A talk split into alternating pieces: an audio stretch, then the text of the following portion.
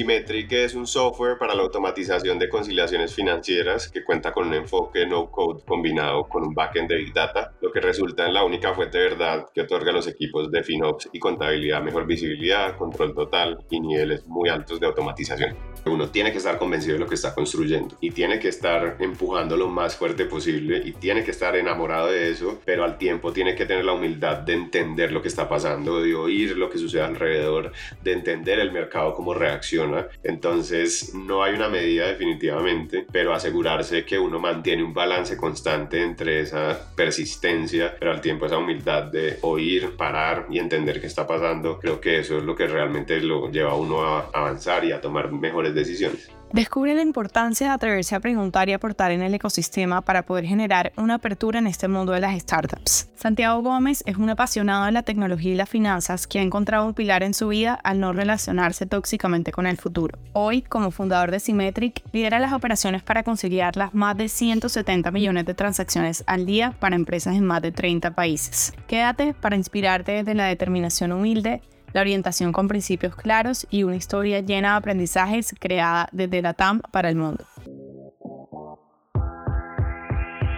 Un saludo a todos los desafiantes. Bienvenidos a este podcast de Soy Startup Latam. Insights, inspiración y educación del mundo del emprendimiento y las startups globales y locales. El podcast del día de hoy es presentado por María Camila Soleive, nuestra Relations Associate desde Barranquilla, Colombia. Comencemos.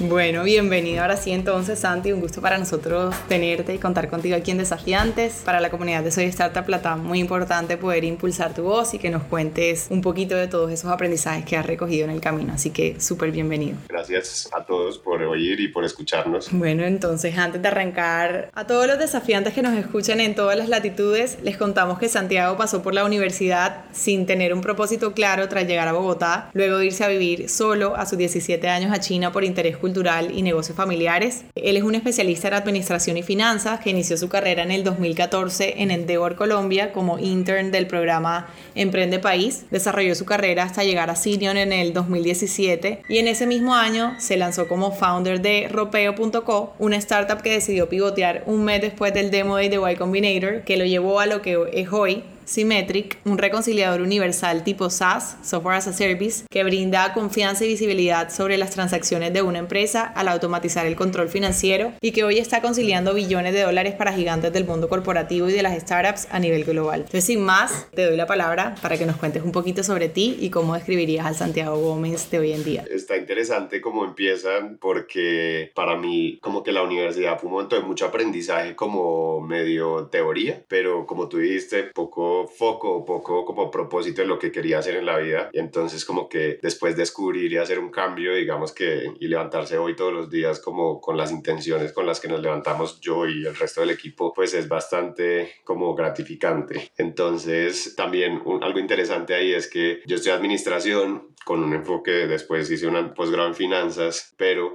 hoy en día lidero el equipo de tecnología y producto, entre otros equipos, pero eso ha sido muy interesante porque Alejandro, mi socio, por el contrario, estudió ingeniería de sistemas y pues digamos que se involucra bastante obviamente conmigo en producto, pero no lo lleva en el día a día y esto ha sido algo muy interesante en nuestra relación y habla un poco también del complemento que uno debe buscar buscando socios, pero también ha sido interesante para los inversionistas ver eso. Entonces sí. Muy chévere, chévere ver ahí ese switch. Y me gustaría que hagamos como un viaje en el tiempo, Santi, y nos vayamos a ese Santiago de 17 años que se fue a China. ¿Qué consejo le darías? Me daría a mí mismo el consejo de que no me preocupara tanto por el futuro Eh, hay algo que, que yo hoy en día trato de hablar mucho con las compañías, los emprendedores con los que hablo, y es un poco como de la ansiedad y de la psicología del emprendedor. Básicamente, como emprendedores escogemos un camino, digamos, de bastante estrés. No es que los otros caminos no lo tengan, pero en cierta medida, pues es un camino como lo típico que se dice en todas partes, como muy solo, muy difícil, etcétera. Y yo creo que todo eso tiene que ver con el relacionamiento que uno hace con el futuro. Yo soy alguien que, que trata de entender muy bien, como que, y he estudiado bastante, como me he estudiado bastante a mí mismo para entender y ayudo a mi equipo a que lo haga también, a entender uno por qué actúa de la manera que actúa, porque se siente de cierta manera u otra. A veces uno se siente molesto, pero tenemos hasta un mapita de, de, de emociones que ayudan a entender de dónde provienen. Y yo creo que lo más importante ahí y relacionado con eso es relacionarse con el futuro de una manera no tóxica. Tal vez es una de las cosas que, que yo más he aprendido y que ha sido difícil y que todavía cuesta, pero que es importante en este camino de emprendimiento. Yo creo que eso es un punto súper clave que a todos nos cuesta bastante. Quiero que ahí entonces nos cuentes precisamente cómo crees que influyó esa experiencia de vivir en China en todo lo posterior que vino en tu carrera y, y en el Santiago del día de hoy. Pues yo creo que la vida en China fue como una experiencia obviamente fue súper interesante. Claramente uno a los 17 está lleno digamos de miedos y, y de ganas también de hacer cosas, pero sin tener en ese momento las herramientas como para haber disfrutado de una manera como más profesional esa experiencia, no necesariamente porque lo hubiera tenido que vivir así. Yo creo que lo que me trajo a mí vivir en China fue algo más como de think big, de pensar en grande, de darme cuenta que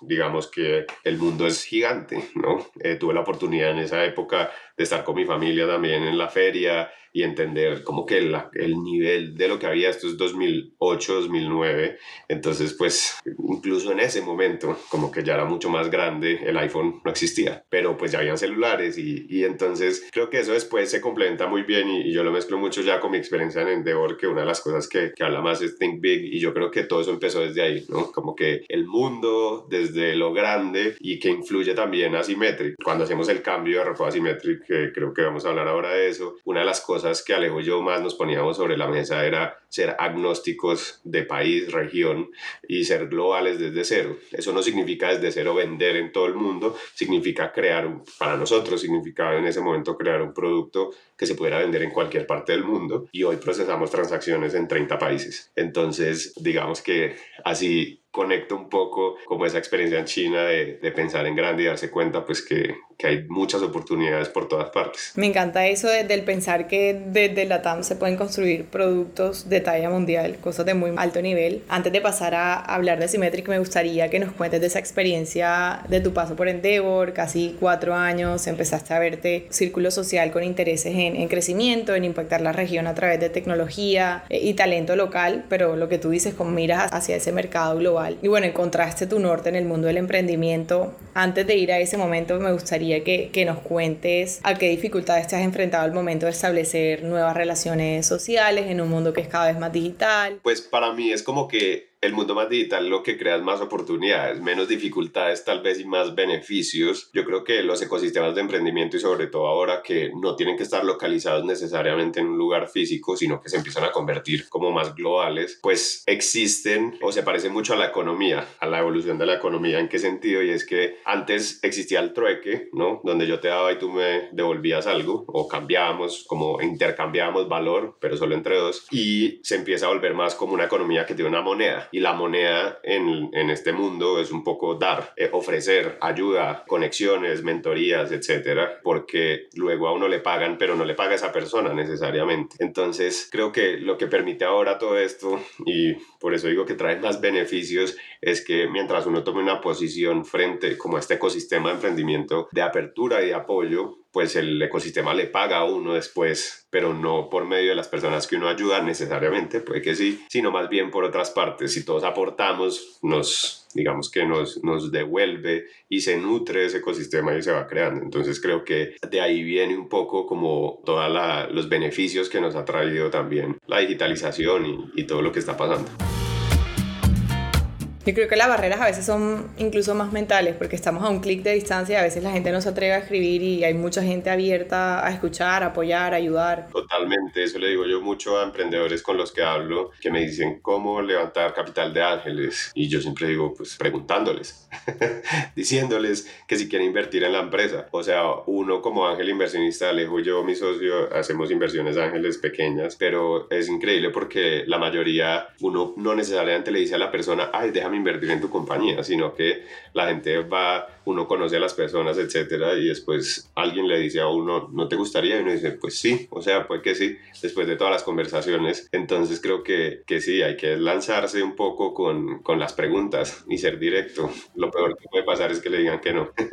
tal cual, tal cual. Y después de ese paso por, por Endeavor, que estaba rodeado, mejor dicho, de todo el tiempo de estas ideas y de gente impulsando sus ideas, ¿cómo fue ese proceso de encontrar tu propósito en el mundo del emprendimiento? Para mí, Endeavor fue un momento, digamos, de encontrarme un mundo que yo no sabía que existía y era una cantidad de personas soñando una cantidad de cosas muy impresionantes que yo nunca había escuchado. Hoy en la universidad uno escucha de los planes y de las compañías, pero por lo general, y yo pues hice la universidad, digamos, 2009, 10, 11, 12, por ahí, y pues no había tanto como emprendimiento, pero Endeavor sí era como un pot de emprendimiento muy fuerte y fue, fue impresionante porque pues yo llegué a ver esta cantidad de gente que día tras día nos contaba de una cantidad de cosas que no solo estaba pensando, sino que realmente lo estaba ejecutando. Y yo tomé un interés como muy profundo por entender eso. Y, y ahí nace un poco como la historia donde conocimos en ese momento a Simón de Rappi con la idea. Y él fue una de las personas que más me impresionó con respecto como lo que quería construir. En el 2014 me acuerdo que nos mostró como un mock-up de Rappi. Y yo le decía a la gente de Endeavor y yo como es que lo que está pensando esta persona yo no escuchaba a nadie digamos desde Colombia pensando así. Y creo que eso fue lo que más me inspiró en ese momento. Eso no, no solo Simón sino pues en general todos los emprendedores que habían ahí contando estas historias. Y yo dije si yo me quiero dedicar al emprendimiento lo tengo que hacer yo porque no me puedo quedar de este lado que no está mal. Y pues me encanta Endeavor y todas las organizaciones. Aportó mucho pero yo no me podía quedar de ese lado. Y ahí es donde dije tengo que hacer algo yo. Y ahí un poco empieza como este camino de ropeo y luego Symmetric. Bacanísimo, yo creo que ese es el, el poder de tener esa, ese tipo de comunidades de emprendedores de, de alto impacto, estos círculos. ¿Qué necesitaría un emprendedor que quiere entrar a, a este tipo de espacios, a estas comunidades? Pues yo creo que lo mismo que decíamos antes y es como ir a preguntar. Creo que la gente habla mucho como de estos círculos cerrados, etcétera, que en realidad no son tan cerrados. Se trata de ir a los eventos, hablarle a las personas, preguntar y aportar, que es lo que hablaba antes del currency del ecosistema y es pues no solo salir a pedir cosas, sino también aportar y de pronto uno está empezando y no tiene un network gigante ni cosas, pero pues al menos está uno y su mente para poder ayudarle a alguien. Y yo creo que ser un agente, digamos, como que aporta al principio y va impulsando eso, genera esa apertura de todas las personas pues que están ahí detrás, listos también para devolver y ayudar. Entonces creo que es como perder un poco ese concepto de, del mundo cerrado del emprendimiento que, que creo yo que en realidad es bastante abierto. Total, preguntar y atreverse a preguntar. Exacto. Bueno, ahora sí vamos entonces a ese primer momento que te lanzas como desafiante, aparece Ropeo en el 2018 como un e-commerce que permitió entender las ventajas de ejecutar, pero también mostró lo que se debe aprender cuando e-, eres joven, que estás apasionado por crecer, crecer, algunas veces dejando de lado de pronto el impacto que quieres generar o algunos otros detalles. Por estos micrófonos hace poquito tuvimos a, a Luis Huertas, el fundador de Litio, también cofundador de Rapeo, quien nos contó un poquito de esa historia detrás del cierre, de cómo fue que se enfrentaron cuando llegaron a esas dos entrevistas de Y Combinator, que amenazaron un poquito ese modelo de negocio desde lo que nos contó Luis. ¿Cómo describirías ese proceso en el que cambian el modelo de negocio al tiempo que están avanzando en la aplicación de, de YC? ¿Cómo fue todo eso? A ver, hay algo que, que para nosotros en, en Simétrica es muy, muy importante y que lo relaciona mucho con esto que, que estamos hablando y es nuestra cultura. La cultura que nosotros construimos está basada no en lo que queríamos que fuera, sino en nuestra manera de trabajar, en cómo éramos Alejo y yo, que obviamente eso ha cambiado en el tiempo y también se ha nutrido de muchas más personas, pero esa cultura está dividida en dos cosas, en unos principios de ejecución y en unos principios de mindset. Y dentro de esos dos grupos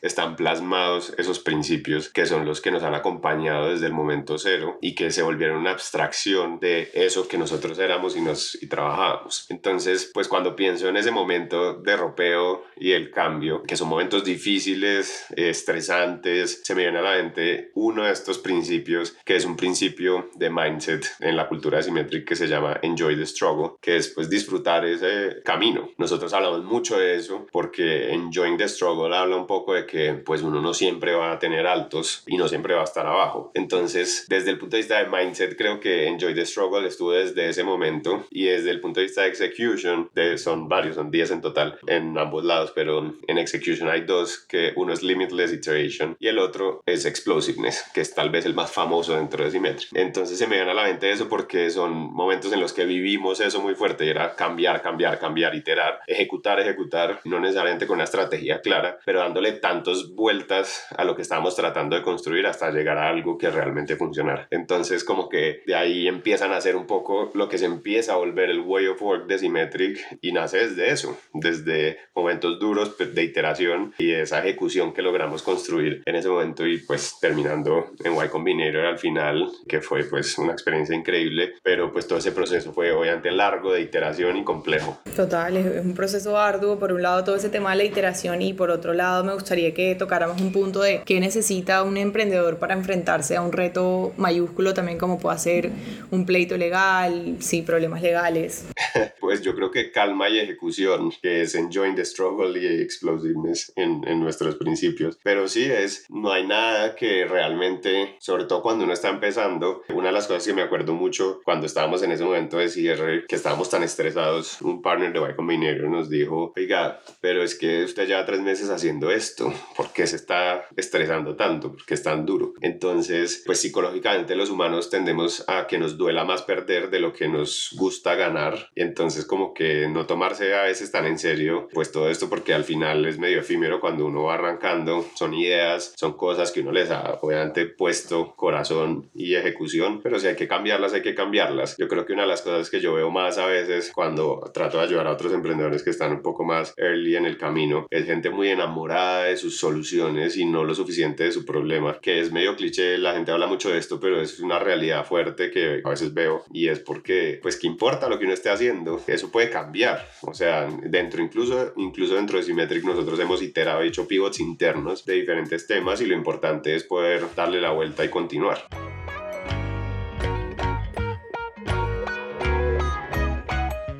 Y también ahí uno se pregunta entonces como que saber pues qué pelea dar y hasta qué punto sí intento, hasta qué punto mejor cambio, qué conversaciones tener, cuáles no. ¿Qué criterio de decisión dirías ahí o recomendarías tener ahí? Esto es algo que he hablado en estos días con personas del equipo y yo le decía como una determinación humilde.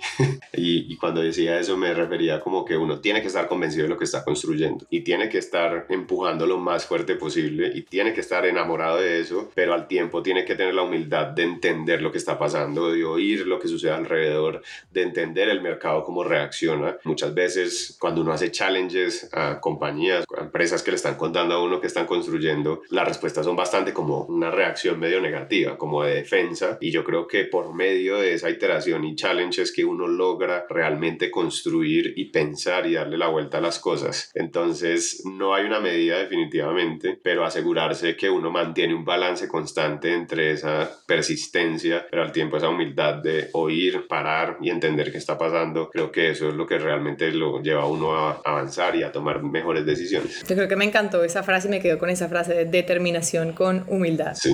Y bueno, entonces aquí ya con esta experiencia llega el pivot hacia Symmetric, que en tus palabras pues fue parar inmediatamente todo, olvidarse de todo lo que ya se venía haciendo, definir un plazo corto para evaluar la asertividad de, ese pivot y pues cuál sería el proceso para avanzar en, en esos casos. ¿Cómo puede una startup comunicar eficazmente ese pivot a sus clientes, a sus socios, a sus usuarios, a sus colaboradores? Pues cada uno tiene como que un momento diferente, porque en ese a veces el pivot, que lo dices tú muy bien, que es parar inmediatamente, olvidarse por completo de lo que uno tenía, incluso olvidarse desde dos ángulos, no solo por el foco, como de tratar de salvar algo, sino también porque, pues cuando uno hace un pivot, muchos emprendedores creen que lo tienen que hacer como dentro de su misma industria. Nosotros vendíamos ropa y ahora tenemos un software de automatización y control financiero. Y el tercero, pues que es generar revenue, pues ese mismo como a te va dando como una respuesta a esa pregunta pregunta y es que cuando uno para en seco, pues tiene que decirle a sus empleados y decirle a sus clientes de inmediato. Nosotros el día que decidimos parar ropeo, lo que hicimos fue crear rápidamente una, en la página web un mensaje y bajamos la página web y quedó ese mensaje diciendo que ropeo dejó de existir. Me acuerdo que eso incluso sucedió después de comunicarle a, a nuestros, a nuestro equipo. Una decisión que tomamos, estuvimos en firme y salimos inmediatamente a decirle a todo el mundo, se acabó. Y son momentos difíciles, pero que hay que ejecutarlos inmediatamente porque entre uno más rápido hace eso, más rápido llega el momento de empezar a pensar qué es lo que vamos a hacer y más rápido llega el momento de revenue y ejecución. Entonces nosotros esas comunicaciones las hicimos pues inmediatamente y luego decidimos como tratar de iterar durante un par de semanas y entender qué íbamos a hacer para poder hacer una comunicación digamos masiva a inversionistas y a otros socios, pero obviamente muchos de ellos ya sabían pues que estábamos parando, que estábamos cambiando, que estábamos ejecutando y eso pues lo que permitió fue como que nos pudiéramos realmente enfocar en poder construir un mensaje que al final fuera como paramos ropeo, pero estamos construyendo esto que está bien interesante versus solo paramos. Yo creo que hay un punto muy clave y otro tema que me gustaría tocar ahora ya pues que, que digamos se hizo este pivot, ¿qué medidas recomendarías tomar a una startup para minimizar ese impacto o ese riesgo de fallar en, en su pivot? He visto algunas que cambian una vez y luego ya cambian otra vez y cambian otra vez. ¿Qué recomendaciones podrías dar ahí? Yo creo que lo que, lo que le recomendaría a compañías que estén en la mitad de su pivot es un poco darse cuenta de que es un momento de mucha oportunidad, a pesar de que hay demasiado estrés alrededor. Pero es una oportunidad porque es el momento en el que uno después de todo el aprendizaje que tuvo, de haber hecho algo que hubiera fallado, uno puede tomar todo eso y construir algo de cero, o sea, en cero, limpio. Y esa oportunidad uno no la tenía la vez pasada. ¿sí? O sea, el, el, el, instante anterior, por decirlo así. Y yo creo que eso termina siendo también una pregunta que, que siempre ha estado presente en lo que hemos construido Alejo y yo, y es si tuviéramos que volver a empezar, si pudiéramos volver a empezar, estaríamos haciendo lo que estamos haciendo en este momento. Eso me parece un sanity check muy fuerte que yo le digo a muchos emprendedores que hagan y es esa pregunta, pues uno se la debería hacer. Y si la respuesta es sí, probablemente pues está yendo por el camino, digamos, de ejecución y está emocionado y construyendo. Pero si la respuesta es no, no significa que hay que parar y hacer un pivot, pero sí hay que revisar un poco por qué uno está haciendo eso. Es porque ya estaba en ese camino, es porque tengo inversionistas. O sea, esos no son motivos suficientes para hacer una compañía. No, total, totalmente. Y bueno, ahora sí, ya, ya tú hicimos como un pequeño recorrido a lo largo de, de tu vida. Ahora sí quiero que, que, pasemos a hablar un poquito de Symmetric. Hoy cuentan ya con un portafolio de clientes con logos tan relevantes como Mercado Libre, Rappi, Nubank, Bancolombia, Lemon, bueno, entre otros. No hay dudas que el producto que, que, tienen habla por sí solo. Como ya bien lo dijiste, estás como CEO, tienes a tu cofundador Alejandro Casas como CEO y bueno, están creando todo este stack de automatización, integración tecnológica para fintechs y entidades, trayendo agilidad, transparencia y control de los movimientos financieros desde la TAM para el mundo. Quiero que nos cuentes un poquito más en tus palabras qué es Symmetric. Symmetric es un software para automatizaciones de conciliación financiera y tenemos un foco de no code, que es tecnología no code mezclado con big data, que termina siendo pues la única fuente de verdad para los equipos de FinOps y contabilidad, trayendo mejor visibilidad, control, automatización, entre otras cosas. Nosotros lo que hacemos es que le damos una interfaz muy parecida a lo que estos equipos de FinOps están acostumbrados a usar, que es Excel, pero por detrás es un backend de Big Data que puede procesar millones y millones de transacciones. Al día estamos procesando 170 millones de transacciones de 30 países del mundo y toda esa información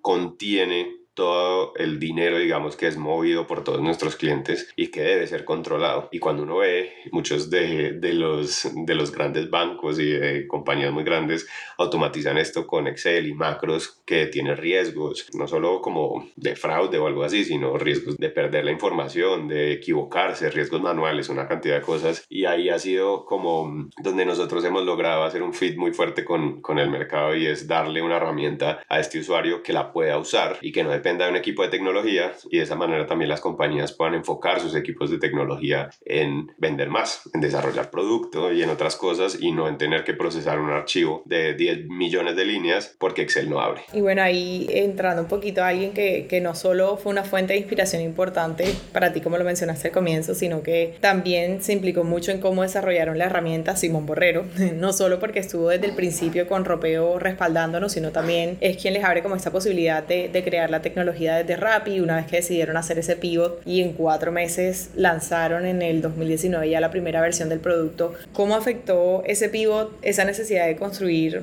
algo completamente nuevo al equipo fundador de Symmetric? Lo primero que se me viene a la mente es otro de los principios de mindset que tenemos que se llama We Take Care of Our Brain eh, y es cuidar el cerebro. Fueron momentos súper duros que claramente pues venían desde diferentes frentes presiones. La presión de cerrar, la presión de volver a empezar, luego la presión de tener un voto de confianza a este nivel de vengan, les abro las puertas, les pago como si ya existiera algo, pero sabemos que no existe nada y traten de construir algo dentro de Rappi. Y fueron de, pues, momentos de mucho trabajo, pero como dicen en YC, por lo general, esos momentos de mucho trabajo y estrés son los momentos que uno recuerda en los que fue como más productivo. Fueron cuatro meses inicialmente que pues trabajamos bastante fuerte, donde éramos un equipo de cuatro, pues somos 250, esos cuatro en una esquinita trabajando todo el día, haciendo preguntas, entendiendo. Pasaron dos meses al principio donde todavía no sabíamos qué hacer y bueno, después como que empezó a funcionar y hoy en día pues Rappi fue nuestro primer cliente y es nuestro cliente más viejo todavía y seguimos trabajando con ellos y, acompañando ese crecimiento increíble que han tenido. Pero sí, yo lo recuerdo como, como mucha productividad, hicimos amigos porque trasnochábamos allá con todo el equipo de Rappi, que hoy seguimos hablando con ellos y, y fue muy interesante ver eso. Creo que también las personas que estaban en el equipo, esas dos, tres personas, digamos, que había en ese momento, lo recuerdan como una oportunidad de haber visto nacer una compañía, eh, que creo que a veces solo la tienen como los emprendedores, porque son los que empiezan solitos, pero como nosotros veníamos del pivot, teníamos un equipo chiquito de ingeniería y ellos les tocó ver de primera mano y no solo ver, porque ellos también pues son el equipo fundador eh, que hoy siguen trabajando con nosotros. Muy bacano, muy bacano. Y es como que ponerlos a creer literal en un propósito completamente distinto. Sí, me acuerdo mucho que hoy en día el lead de arquitectura, un día Alejo me dice, me pasa el computador y me dice, pague esto por favor.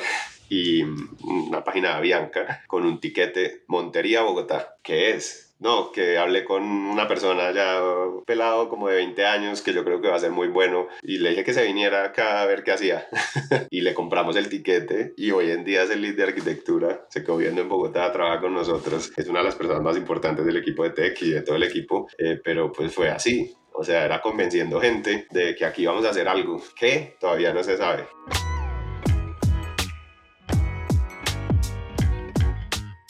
Qué bacano. Usted venga, se montaría que acá se le pone a hacer algo. Bueno, y eh, otro, otro punto súper importante que me gustaría que tocáramos es cómo se asegura un CEO de que una empresa de, de, de, SaaS esté alineada con las necesidades de los clientes. ¿Qué recomendaciones darías ahí? Lo primero que yo creo que uno debe hacer cuando tiene una compañía SaaS y que le vende a clientes grandes para poder mantenerse alineado es saber quiénes son los clientes. Porque, y no los clientes que a uno le pagan, sino quiénes son los clientes indicados y correctos de nuestra tecnología para poder oír el feedback y filtrar el feedback que llega desde muchas partes para tomar el feedback específicamente de aquellos que hacen match con lo que estamos construyendo y luego hacer como una revisión para saber que hay feedback muy fuerte, ¿sí? Y hay otros que tienen feedback pero no son tan vocales al respecto. Entonces como que esa calibración de filtrado y como que qué tan duro es el feedback de un cliente versus otro no hace que un feedback sea más importante que otro. Entonces tomar eso muy bien y por ende hablando con ellos es algo que definitivamente es muy importante. Como segundo punto diría algo que decimos mucho en producto en Symmetric y es follow the data. Nosotros trabajamos con datos puros, o sea, no tenemos nada físico y al final nuestros clientes pues nos contratan para manejar sus datos, ¿sí? Son datos transaccionales que representan dinero, entonces pues nos mantenemos alineados con ellos porque estamos siguiendo sus datos, para dónde más van sus datos y eso ayuda también a que el producto como que se encamine en ese mismo flujo que estamos teniendo con ellos. Total, y es clave como mantener eso también a medida que, que van creciendo. Ya están en más de, bueno,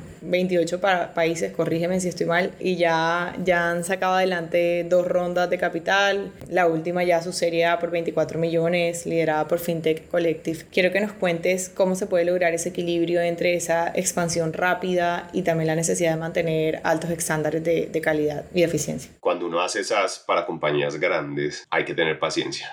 hay que tener paciencia porque el producto lleva tiempo llegar como a un punto a un estadio en el cual el producto puede hablar por sí solo y puede hacer lo que uno quiere que haga. Entonces, eso ha sido algo que nuestros inversionistas han sido increíblemente como claros y han entendido de lo que estábamos haciendo, principalmente FinTech Collective y también Cometa, que es un fondo mexicano, y los dos entendieron que lo que estábamos construyendo no se podía acelerar necesariamente gastando más y más, sino que lo que estamos construyendo requiere innovación y tecnología y desarrollo que no llega de un día para otro y que además tiene estándares de calidad muy, muy altos porque manejamos datos transaccionales de las compañías más grandes de Latinoamérica. Entonces, a veces queremos sacar cosas muy rápido, pero a veces es más importante parar, hacer las revisiones para no lanzar cosas que no vayan a funcionar o que tengan problemas, que nos ha pasado definitivamente. Entonces depende, pero yo creo que para nosotros nuestros clientes entienden muy bien que la calidad es algo clave en nuestro negocio y por ende a veces ellos también quieren que saquemos cosas más rápido, pero entienden que para poder que el producto haga magia y haga la magia que ellos quieren que hace, pues se requiere un poquito de paciencia. Ahora, claramente agrandamos equipos y desarrollamos más. Nuestro equipo de ingeniería es casi la mitad de la compañía porque lo que hacemos es desarrollo e innovación en tecnología y eso es algo que nos encanta también. Parte, digamos, de ese pivot y volviendo un poco atrás, es como cuando estábamos en el pivot, una de las cosas que hablamos Alejo y yo era como, ¿qué queremos hacer? Y decíamos, queremos hacer tecnología, no queremos nada físico y hacer tech desde la TAM de talla mundial siendo usada en todo, en, pues no todos aún, pero pronto,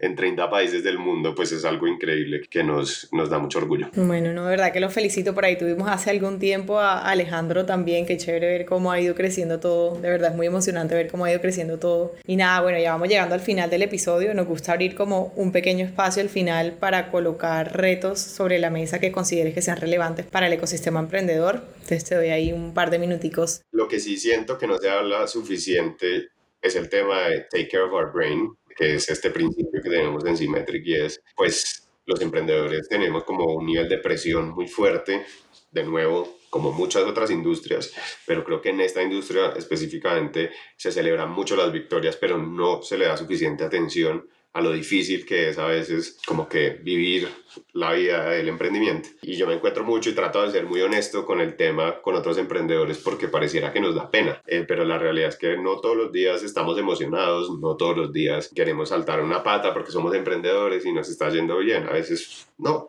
a veces es difícil, hay ansiedad, hay una cantidad de presión que generan esa problemática y creo que hay que ser abiertos con eso, no abiertos en salir a contarlo en todas partes, pero sí saber que eso sucede, aceptarlo y que está bien, ¿sí? Entonces para mí, pues ese es uno de los puntos como que yo pienso que, no hablamos suficiente en este, en este ecosistema. Lo que estuvo pasando, digamos, en los últimos meses en el ecosistema emprendedor, si bien ha sido doloroso y fue doloroso para muchas compañías, pues es una corrección de mercado que tenía que suceder y es que se nos está olvidando que las compañías tenían que generar utilidades algún día. Eh, obviamente nosotros levantamos capital y invertimos todo ese capital para crecer, pero pues nos hemos asegurado al menos desde Symmetric siempre que nuestro negocio sea un negocio, ¿sí? Y no estemos como digamos gastando o vendiendo algo que vale 1 por 0.5. Entonces, creo que eso es algo que sí se está hablando, pero pues es algo que debimos estar hablando hace más tiempo. Total, yo creo que ahí tocaste dos puntos súper claves. Yo creo que si la cabeza no está bien, yo creo que nada está bien. Y el otro punto súper clave, yo creo que lo que hablábamos, lo que hablabas también de, de lo del tema de, de, lo, de, los fondos, o sea, de crear negocios rentables, y yo creo que ya están revisando más ese proceso de cómo llegó al punto A, al punto B, y de verdad de tener tracción que lo demuestre. Ya no es como tan a la Lin Larán y voy a invertirle a todo, ya no está tan así. En este momento, digamos que obviamente depende del modelo de negocio que uno esté ejecutando, si es e-commerce, si es fintech, si es SaaS, tiene diferentes pros y contras en cada uno, pero si, si uno puede tener como revenue predecible, puede tener buenos márgenes y puede tener retenciones altas, incluso en días positivos, es decir, que por cada 100 que yo vendo en el futuro, esos 100 se convierten en más. Eso sobre todo está como muy relacionado a SaaS, pero pues mostrar, digamos, que las, las cortes van creciendo, no solo se retienen, sino que crecen en, en, el dinero que generan, pues son tres KPIs que en este momento son claves de estar monitoreando todos los emprendedores. Claro, y en esa línea que se viene, que se viene para Symmetric. Estamos creciendo, afortunadamente como te digo, llegar al punto al que llegamos hoy con el producto tomó un tiempo, pero desde el año pasado llegamos a un punto donde el producto hace magia. y hace magia me refiero a que pues es lo que muchos de nuestros clientes se soñaban. Nos dicen eso con esas palabras literalmente. Entonces, muy emocionados porque tenemos ya la base sobre la cual estamos construyendo una cantidad de cosas súper emocionantes para estos equipos, para poder que se autogestionen, para que no dependan de otros equipos, que tengan una herramienta que habla el lenguaje de ellos, pero por detrás es tecnología de punta en el procesamiento de datos. Entonces, felices con eso, con una expansión internacional. Nosotros hoy, digamos, nacimos regionales. Nuestro primer cliente fue Rappi, nuestro segundo cliente fue Green Scooters y nuestro tercer cliente fue Mercado Libre. Entonces nacimos regionales desde el principio, pero estas compañías pues regionalmente operan en diferentes países, en más que solo Latinoamérica. Entonces estamos en esos 30 países, pero queremos empezar a vender a compañías locales en esos países. Entonces, pues eso es en lo que estamos trabajando fuertemente este año y continuar llevando este producto que en realidad es genérico en el sentido de que pues es para cualquier país, para cualquier proceso, cualquier equipo de contabilidad de, de FinOps lo puede usar y le va a generar valor. Bueno, todos los éxitos desde acá del equipo de Soy Startup Platán para ustedes en todo ese proceso de, de crecimiento y de, y de internalización. Me gustaría que nos quedemos con un último mensaje que quieras enviarle a los emprendedores que están desafiando del mundo de las startups en la TAM? Yo les diría a todos los emprendedores desafiantes que qué ánimo, que, que, para adelante. Creo que, que, hay mucho talento, es impresionante el talento que tenemos en la región, que hay que creérsela, en serio creer que desde aquí uno puede crear compañías que pueden vender a compañías en cualquier parte del mundo porque tenemos la capacidad de hacerlo. Mucha obviamente resiliencia, lo típico que todo el mundo sabe, pero yo tal vez la cosa que, que más les diría es como pues que piensen y se cuiden muy bien, digamos, en esa emocionalidad, que sean personas que son conscientes de lo que les está pasando para poder sobrellevar todo el camino que es muy largo. Como dicen mucho, emprender es una maratón, no un sprint y, y hay que poder como regular toda esa emocionalidad en el tiempo para poder lograr cosas bien grandes. Me encanta que, que, toques ese tema, Santi, de verdad, mil gracias por todos los consejos, por compartir todo tu conocimiento y también los aprendizajes, lo que salió bien, lo que no ha salido bien y de verdad que aporta muchísimo valor. Espero que les haya encantado el episodio y por acá sobra decirte que siempre, siempre bienvenidos a la familia Soy Startup Plata. Gracias. Hola, soy Santiago Gómez, cofundador de Symmetric y los invito a escuchar Desafiantes, un podcast de Soy Startup Latam.